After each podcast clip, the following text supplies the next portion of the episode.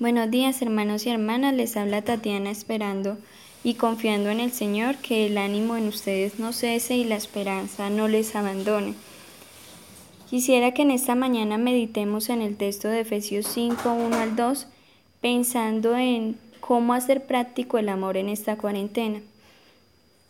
¿Qué tal si leemos juntos? Sean pues imitadores de Dios como hijos amados y anden en amor, así como también Cristo les amó y se dio a sí mismo por nosotros, ofrenda y sacrificio a Dios como fragante aroma.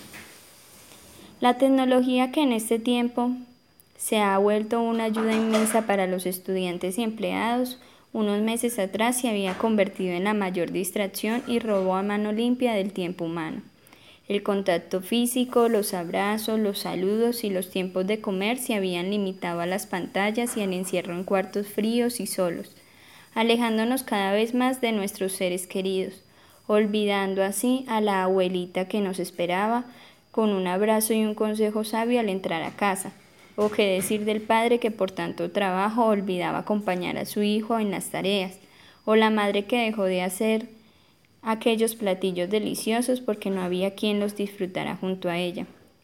Por medio de este texto la invitación es a imitar a Dios andando en amor, y un ejemplo de ello es recordar a Cristo entregado a pasar tiempo con los suyos, unas veces pescando, otras veces aclarando sus, sus dudas descabelladas, otras más gozando de su amistad. ¿Qué tal pues si en este tiempo de cuarentena podemos mostrar el amor de Cristo a aquellas personas que están a nuestro lado?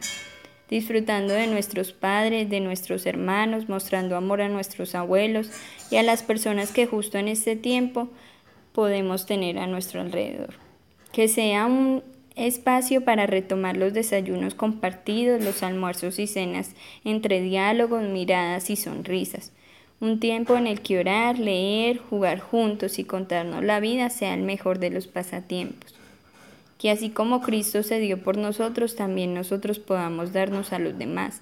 Que el amor sacrificial de Cristo sirva de ejemplo para entregarnos en amor a los nuestros. Padres, amemos a nuestros hijos corrigiéndolos con misericordia, acompañándolos en sus tareas y jugando con ellos.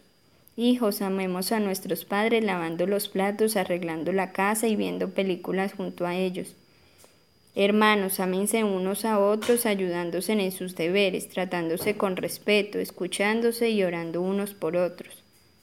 Nietos, amemos a nuestros abuelos, valorando su sabiduría y teniendo paciencia ahora que más que nunca lo requieren.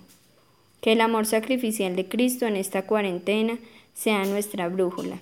Dios les bendiga.